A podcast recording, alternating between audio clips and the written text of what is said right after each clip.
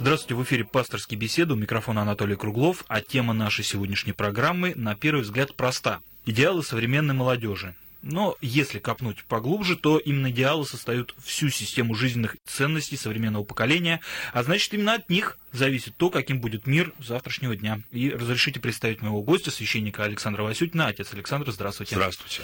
А, недавно я в интернете наткнулся на опрос, и вопрос был один. Какие цели и идеалы у современной молодежи? Результат, честно говоря, не утешил, но, с другой стороны, не особо удивил.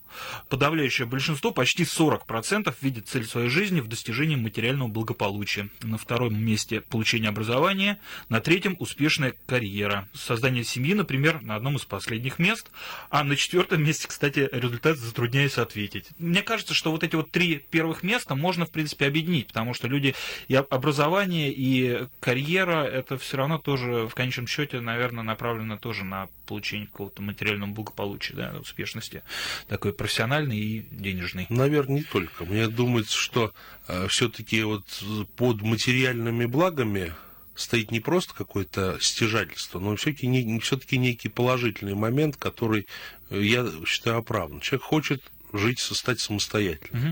Угу. взять на себя ответственность за свою судьбу. То есть э, в том, что человек хочет встать на ноги, как говорится, в этом еще ничего нет плохого. Конечно, если, так сказать, все подчинено только этому, наверное, это будет неполно. Жизнь человеческая должна быть гораздо более гармонична. Но, как мы видим, опять-таки, состояние современных людей, многие люди и семьи выживают, Поэтому на первый план, увы, выступают вот эти вот такие чисто прагматические, но на самом деле весьма куцые задачи. Ну, то есть, э, вы имеете в виду, что если бы материальное благополучие было бы чем-то само, само собой разумеющимся, то есть не нужно было бы этого достигать большим трудом, то э, задачи бы и цели бы поменялись у людей.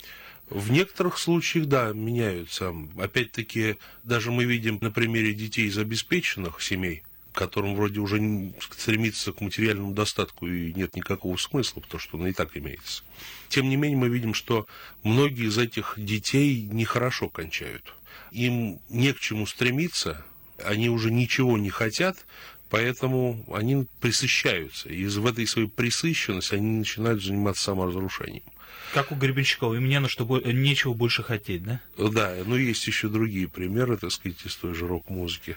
Вот это вот самая, наверное, опасная ситуация, когда человек вообще не понимает, вне зависимости от того, в какого достатка семье он вырос. Угу просто не понимает, куда идти, зачем. Ну, кстати, на четвертом месте это все-таки затрудняюсь от- ответить вариант. То есть люди не представляют, какие у них цели и ориентиры в жизни. Ну, по крайней мере, честно, понимаете. А то, что первые три места из перечисленного вами опроса, они свидетельствуют, что все-таки люди э, склонны ставить некий рзац, как бы сказать, в качестве принципа целеполагания. То есть они хотят компенсировать жажду действительно того, что Э, является задачей человеческой, скажем, самоактуализации, с помощью каких-то вторичных моментов, которые сами по себе не могут человеку дать удовлетворение, кроме очень кратковременного. А э, если говорить о христианстве, христианство ставит какие-то вот идеалы для человека верующего?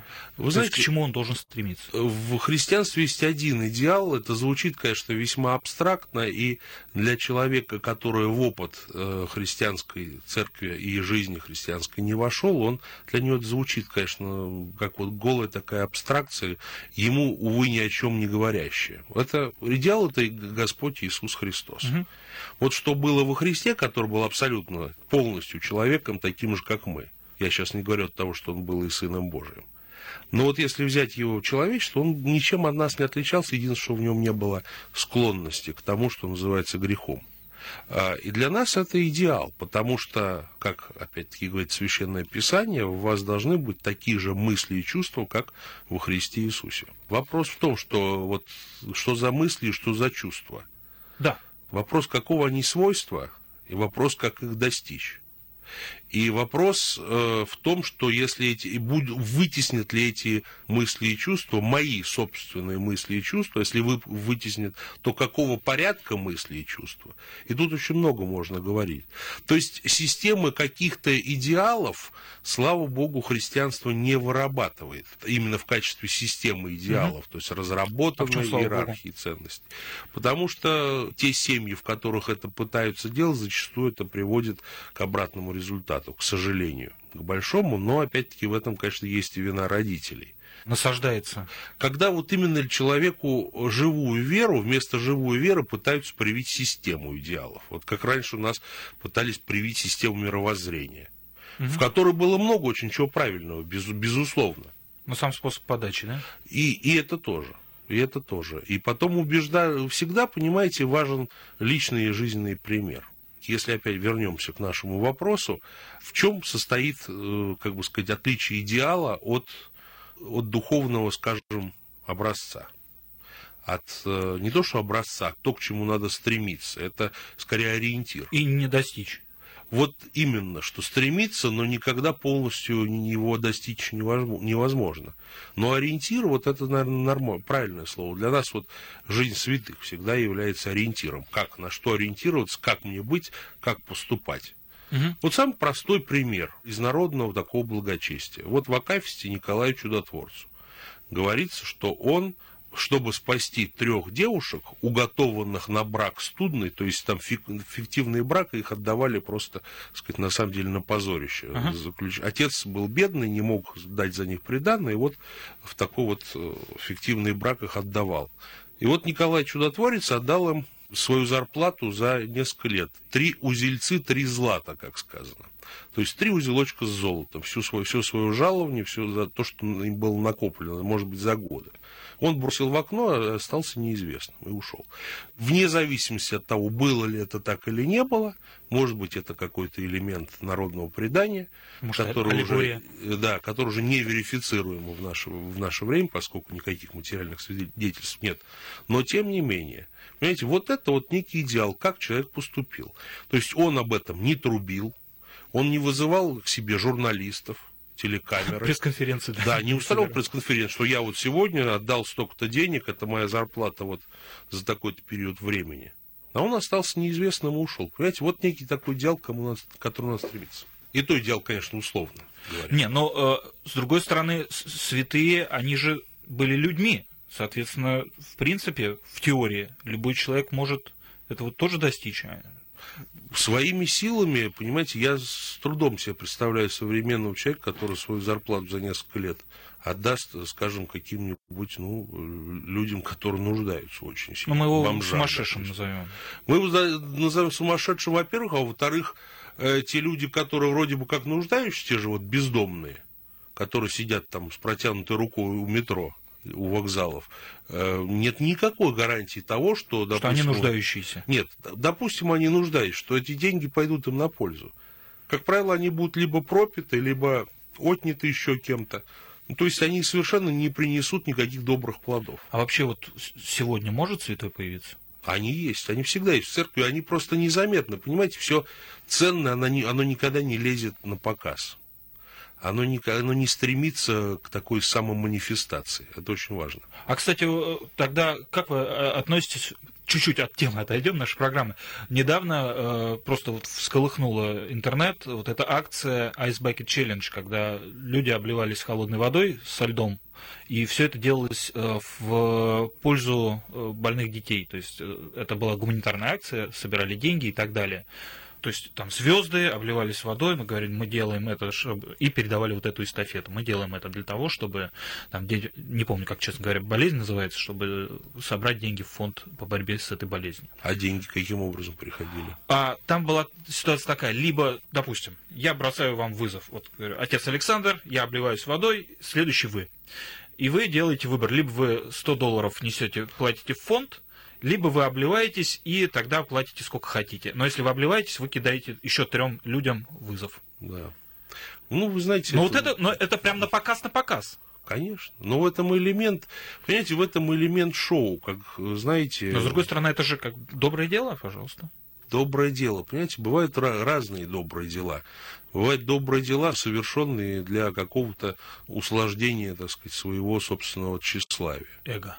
Да, сказать, вот я какой хороший. Да, я вот детскому дому подарил на 5 тысяч долларов какой-то сделал добрый, значит, подарок. И вот потом человек живет, это везде и ходит рассказывает, а если даже не рассказывает, он сам по себе. Э, тут опять-таки важны правильные ориентиры. То есть вот она так, такая анонимность, такая анонимность, она все-таки говорит о том, что человек хочет не перед людьми показаться каким-то добродетельным, каким-то подвижником, каким-то человеком с совестью, с сознательным человеком, а который хочет действительно ради Бога сделать какой-то подвиг и получить от него награду. И награду не материальную, и даже не духовную, которую, опять-таки, можно в вещественном смысле угу. понимать, но который, так сказать, за это, этим, своей, этой своей жертвой будет угоден Богу. Но ведь человек, он всегда ищет оценки своим, своим действиям. Вы знаете, можно искать ее ради, опять-таки, собственного эго, как вы говорите, а можно искать для того, для, не, искать, что пускай люди скажут, знаете, вот есть такая поговорка, пускай я себя не буду оценивать, mm-hmm. пускай меня люди оценят. Вот тут вот суд дается не людям даже, а Богу. Потому что, опять-таки, каждый человек, как сказано в Писании, своему Господу стоит или падает, то есть перед своим Господом стоит или падает. Поэтому и суд ему принадлежит. Вот сейчас новое для меня рассказали. Мне отмщение аз воздам. Спасибо.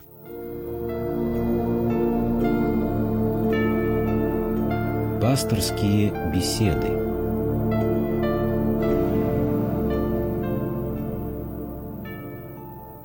В одной из э, наших программ, вернемся все-таки к теме нашей программы, э, если кто-нибудь уже забыл, то это идеалы современной молодежи, была произнесена вот такая фраза, что э, смысл жизни есть любовь.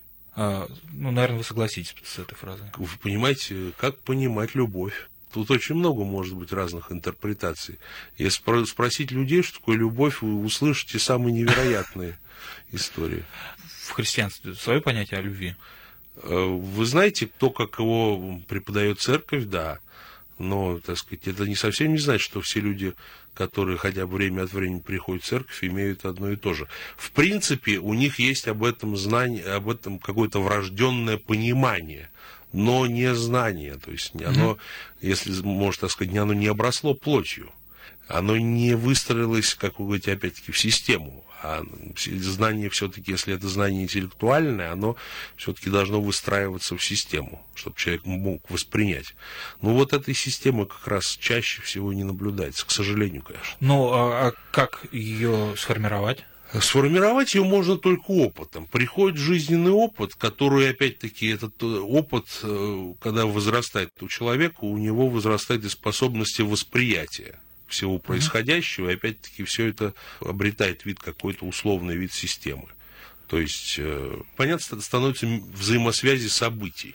Ну, тогда мы можем сказать, что э, жизненные ориентиры молодого человека, они априори не, не такие правильные, как э, жизненные ориентиры э, человека в возрасте. Этому самое наглядное, не, не скажу не, но, наверное, самое наглядное этому подтверждение, что у любого человека в течение жизни, особенно вот с 20, скажем, до 40 лет, коренным образом меняется системы и мировосприятия, и в том числе ориентиров. Но именно в 20 лет он готов э, ломать копья за свои какие-то Конечно, в 40 ориентиры. лет он уже не, не будет ломать, но он уже не будет кричать. Он просто будет стих делать свое дело и стремиться это делать в тишине, что является признаком мудрости. Вот, кстати, э, и зрелости. когда я смотрю на людей старшего поколения, да, э, особенно наверное, на людей, которые совсем пожилые, которые пережили войну или которые росли в послевоенное время. Совершенно другое у них мировоззрение по сравнению э, с людьми более молодыми, которые выросли там в 80-е, в 90-е, в более-менее э, мирное и, скажем так, ну, сытое время. Да? Как, какими не были, как мы называем, лихие 90-е, да, с послевоенным временем и военным, тем более их не сравнить. Ну, то есть там люди уже, с одной стороны, они не так стремятся к материальному, а с другой стороны, у нас у всех есть бабушка, была бабушка, да, которой ты приедешь, а тебя накормят так, что ты потом еще две недели есть сходить не будешь, но это, мне кажется, это все-таки тоже отголоски вот этих вот э, голодных лет, которые у них были.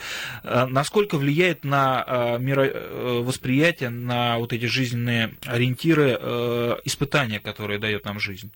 Ну, вот это то, что называется экстремальными ситуациями безусловно, влияет. Дело в том, что если взять, опять-таки, поколение наших бабушек и поместить их, так сказать, в самые экстремальные ситуации, они бы выжили. И более того, они бы не ныли и не унывали, в отличие от современного человека, который малейший дискомфорт бытовой воспринимает как катастрофу и трагедию, начинает, что называется, срывать зло. Угу. На ком? На тех, кто под руку попадется. Это тому примеров у каждого человека в жизни достаточно. Поэтому полагаю, что основополагающий все-таки фактор здесь – это отношение человека к тому, что у него есть, и что он хотел бы иметь. Это, то есть, вот какие цели он ставит перед собой, какие ориентиры, к чему он стремится – вот стремясь к материальному благу, надо все-таки понимать, что одно дело, если ты под этим э, воспринимаешь просто самостоятельность. Независимость. Э, когда какую-то личную независимость. Кстати, пункт возможно... независимости был в этом опросе, но занял какое-то из последних мест. Потому что люди недостаточно понимают, что это такое. Если там была бы какая-то экспликация, раскрыли бы, что это под этим понимается, тогда, я думаю, было бы проще, и он набрал больше процент голосов. Но в данном случае человек может быть под материальным достатком понимает э, то, что он будет независим, то, что он не будет попрошайничать, угу. то, что он не будет, э, извините, лазить по помойкам.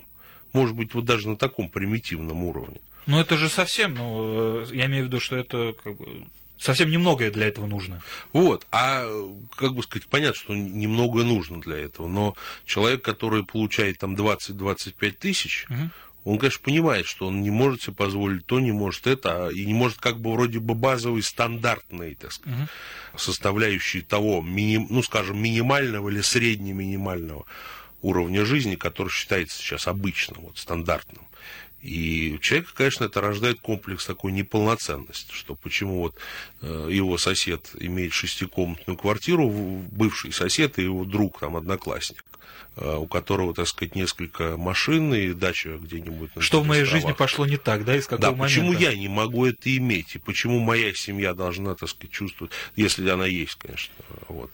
Но, э, опять-таки, за этим есть в любом самом даже невероятном каком-то вот из этих ориентиров, которые перечислил данный социальный опрос, все равно там в каждом есть как что-то позитивное, просто оно очень закопано. И человек неосознанно стремится к хорошему. То есть да. он, ну, любой человек... К счастью. Да, понимает, что все-таки, ну, ну не, не в деньгах счастье, это, ну, это все понимают, что вот возьми эту бумагу, да, ну вот, ну что, а счастье-то где? Вот я знал, знал людей, которые говорили, ну да, вот я очень богат, у меня есть все а счастья нет. А зачем тогда ему это богатство? Ну вот, понимаете, вопрос в том, что он, он к нему так стремился, оно не принесло ему ни радости, ни счастья. Даже радости не принесло. И вот, вот один человек, ему там за 80 лет был, вот все у меня есть, а радости нет в жизни. Человеку за 80. Хорошо, а как понять? Ты на, находишься в начале пути жизненного, да, вот молодой человек, и перед тобой, казалось бы, открыты все дороги. Как понять, что принесет тебе счастье? Как в 80 лет не оказаться у разбитого, у разбитого корыта, хотя, казалось бы, у тебя все есть? Вот тут вот важно правильно ориентироваться. То есть, понимаете, я, я вот скажу, что вот один из неправильных ориентиров назову. Mm-hmm. Помню, 90-й год, какой 92-й или 93-й, вот начало 90-х передача по радио «Как стать богатым». И говорят, а вот что вы будете делать, когда вы станете богатым? Вот мы сейчас вложим в наши ваучеры, тогда, если помните, были сейчас ага. вот в такую-то фирму или вот в такой-то холдинг, и что вы будете потом делать? И вот там опросы, вот рассказывают, все рассказывают, что они будут делать, что они себе купят. Вот это было настолько пошло, это просто было пошло. И вот в этой пошлости людей воспитывали. Вот это хотя бы вот, ну, практически все 90-е годы. И до сих пор это кое-где есть. Дело не в том, что не, не надо стремиться обеспечить, допустим, свою семью. Это, это нормально, это естественно. Но понимаете, как, допустим, ужин не должен быть моим идеалом жизни, понимаете, хотя я должен его иметь помню, вот профессор, один из моих э, учителей, э, года уч, обу, свои, в месяце своего обучения в Европе, на вопрос, как вы относитесь к деньгам, он был все-таки профессор нравственного богословия христианского, будучи протестантом? Он ответил так, деньги, они мне нужны, все, точка. Деньги, конечно, нужны. И еда нужна, и ужин нужен. Но это не является идеалом. Необходимость это, просто. это проходящее средство для, так сказать, стремления к идеалу. Конечно, ради средств надо трудиться, но стремление к идеалу, ради него надо трудиться втройне. И достичь вот этих, ну, вот опять-таки условно. Мне очень Ради него не надо трудиться не за деньги. Безусловно. Вот. Но он достигается, вы знаете, совершенно другими. Он, ну, опять-таки, мы, помните, с вами говорили, э, это вот фромовское «иметь или быть», понимаете? Мгм. Если человек стремится иметь, значит, он все накапливает и все в себя. А если человек стремится быть, он, наоборот, себя отдает. И вот те идеалы положительные, о которых мы говорили, они достигаются путем самоотдачи, путем самопожертвования. Вот чем больше ты себя раздашь, тем больше ты людям поможешь, тем больше ты получишь внутреннее удовлетворение, которое будет, опять-таки, не расчесывать твое эго, гладить его и э, ублажать, а наоборот, ты, ты поймешь, что у тебя будет какая-то тихая, скромная радость, но она будет и она и будет счастьем и той радостью, которую доставляет человеку, выражаясь примитивным языком, более примитивным, удовлетворение. Но я, кстати, где-то читал, что э, если человек поставил себе цель, ну, э, какую-то такую глобальную, а вообще говорят иногда, ставьте себе недостижимые цели. Вот, и стремитесь. Ну, например, вы знаете, а мне не хочется ставить такую цель, ну вот, как- а какую, понимаете, ну, например, какую цель? Вот я, например, не хочу стать миллиардером, мне это совершенно неинтересно. Ну, есть другие цели. Например, выучить китайский язык. Можно себе поставить Но такую это цель? достижимое. Вполне достижимо, но вопрос зачем? А, Да даже ми- миллиардером, ну, люди же становятся ну, миллиардерами. кто-то становится, а кому-то это и не интересно. А все китайцы знают китайский язык. Безусловно. Тут, понимаете, тут дело в том, что одно дело психологические какие-то рекомендации, ко- которые имеют такой характер. А, Имелось там, а, извините, я вас перебью, э, э, я вспомнил, имелось в виду там э, такая ситуация, что человек сам себе ставит барьеры. Он сам себе говорит, что ему, эта цель для меня недостижима. И поэтому, когда ты ставишь себе цель недостижимую, казалось бы, да, и начинаешь ее шаг за шагом к ней идти, то ты в определенный момент понимаешь, что, в принципе, цель не такая уж недостижимая. Ну, это скорее, ск- скажем, какой-то пси- психологический элемент аутотренинга. Как бы я еще раз говорю, я очень скептически отношусь к всякого рода психологическим рекомендациям. Мне кажется, они очень часто дают лженаучным чем-то. Поэтому, опять-таки, об этом можно спорить, это мое личное ничего не значащее мнение, но у меня вот такой осадок всегда в душе остается, когда я слышу некие вот так- такого плана рекомендаций психологов.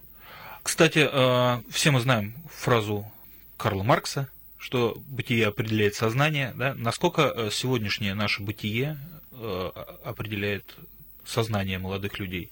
То, э, какие жизненные интересы. Ну вот как раз вот мы говорили о 90-х, да, о том, что тогда все хотели деньги, деньги, деньги, деньги, заработать, разбогатеть и так далее. Сегодня ситуация изменилась, интересы другие. Насколько сегодняшнее время вот оно определяет то, чего хотят молодые люди? Вы знаете, замечательный вопрос. Ему можно целую передачу было посвятить, то мы его не исчерпали. Вопрос, откуда человек черпает, скажем, материал, пищу для своей внутренней жизни. Ну, мы знаем, что у многих людей, многие жалуются на духовное голодание.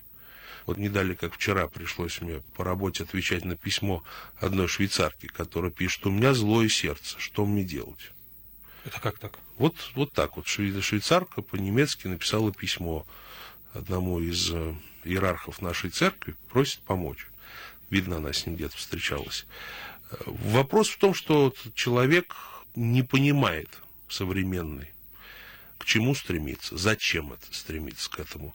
И, к сожалению, ему чаще всего родители не могут в этом помочь. Вот мой знакомый священник долгое время проработал, много лет проработал учителем в школе. Он говорит, я таких родителей видел, но вот просто 90% они ничему не могут детей научить своих. Мгм. Они не могут им помочь по жизни, даже выбрать профессию не могут, образование. Они не могут определить на раннем этапе способности своего ребенка. Я вспоминаю свое детство, у нас было примерно то же самое. Мы, многие из нас не знали, куда идти. Другие родители хотят э, прочить ребенку своему карьеру и заставляют его получать образование, которое ему неинтересно. Живут за него. Да, да, потому что а зато это говорит, хорошее место, ты будешь всегда обеспечен. Вот давай, но, давай. Но, мне кажется, это, такие родители, они просто э, пытаются из ребенка сделать того, кем не стали они например? Чаще всего так и бывает. Либо они, допустим, тоже занимают неплохое место, но они говорят, что вот это хороший старт ты далеко пойдешь. Вот я знал одну, она сейчас женщина, тогда была девушка. Ее родители заставили получить определенное образование административное для того, чтобы пойти, так сказать, куда-то в сферу менеджмента. Потом выяснилось, что ей это претит, она не хочет этим mm-hmm. заниматься. Она поработала после окончания вуза в этой сфере, и она просто вот говорит, ну не, невозможно, я не хочу, меня это убивает. Оказалось, и она нашла себя в медицине. Но, ну, Почему нельзя вот она было нашла, она нашла себя, да? а многие так и не находят. И вот. проживают жизнь, и в 80 лет понимают, что счастья нет. Да вот именно что. Потому что человек занимается не своим делом. А как понять? Это целая наука. В двух словах не скажешь. В двух, в двух словах человек должен, опять-таки, стремиться к тому. Ну, просто вот есть, опять-таки, самые базовые, простые вещи, которые, в принципе, известны каждому, но почему-то каждый на них закрывает глаза. Ну, практически каждый. Это то, что ты должен от своего труда, жизненного труда, получать удовлетворение, то есть радость, угу. то есть ты должен любить свое дело. Если ты занимаешься делом, которое ты не любишь, ты никогда не будешь, не получишь удовлетворения, и, соответственно, ты никому, никому не сможешь это удовлетворение доставить своим трудом. И денег не получишь. И даже денег. И счастья не получишь. Совершенно. И здоровье свое угробишь. И профессионалом не станешь. Не станешь. Вот. И потом вот 80 лет у разбитого корыта. Зачем я прожил жизнь? за бесцельно прожитый год, как говорилось в период во время нашего с вами детства. Вот и получается, что годы прошли бесследно, бесцельно. Наоборот, получается, что нужно стремиться к вещам иного порядка. Вопрос какого? А вот об этом почему-то не говорят, не думают, не хотят думать. Или если, или если задумываются, то уже по прошествии, так сказать, не двух десятилетий или трех. А церковь может помочь? Вот вопрос, что церковь может помочь. Тут э, может помочь Бог, но через церковь. Потому что помощь Божия, она в большинстве случаев поступает через каких-то конкретных людей. Также человек приходит в церковь, и, конечно же, он не будет его молитва не услышана. Всегда. И таких случаев каждый священник знает великое множество. Приходит человек и говорит, вот у меня не ладилось в жизни, вот я не понимал вот этого. И вдруг меня вот осенило. Я вот пришел в церковь, никогда не ходил, более того, смеялся, всегда презрительно относился к вере, к церкви. А вот тут я пришел, постоял буквально 10 минут, и мне, я понял, что я делал неправильно. И для меня это открытие. Неужели этого не знал? Да я это знал. Да мне это в детстве и мама, и бабушка говорили. Понимаете? И получается, что вот, я вам скажу так, работа священника – это напоминать общеизвестные, казалось бы, вещи, но понимать, напоминать неустанно, заново открывая их смыслы и их жизнеобразующие смыслы который имеет ну, самое непосредственное значение для всех сфер человеческого бытия. И вот к вопросу, к вашему замечательному вопросу, так сказать, к цитате из Карла Маркса, к бытие и сознанию. А, конечно, человек, который живет вот тем, что называлось, опять-таки, вот у феноменологии, если не ошибаюсь, наличным бытием, да, Зайн немецкая, вот наличное подручное бытие, конечно, оно и определяет сознание. Если человек живет, опять-таки, исключительно вот этим материальным субстратом, который у него имеется, то есть мышление сугубо конкретное, вот у меня есть это, этого у меня нет, и я хочу, чтобы это было. Вот вам, пожалуйста, то бытие, которое, то есть то сознание, которое определено бытием, включая все его недостатки, плюсы, минусы и так далее. Но есть бытие иноприродное, сверхприродное, которое, которому, опять-таки, человек тоже открыт, будучи духовным существом. И если человек э, в этой открытости к иноприродному бытию, то есть к, к духовному миру, то, что называлось э, даже еще э, в прошлом веке, то тогда человек получает, черпает оттуда иные смыслы, которые тоже определяют его сознание на этой позитивной ноте заканчивается время нашей программы. Спасибо вам, отец Александр. Я думаю, что и я, кстати, и наши слушатели очень много, многое поняли о том, в какую сторону смотреть в своей жизни. Я напоминаю, что это была программа «Пасторские беседы». В студии был Анатолий Круглов. Моим гостем был священник Александр Васютин. Всего доброго. Слушайте нас по воскресеньям на Радио России. До свидания. До свидания.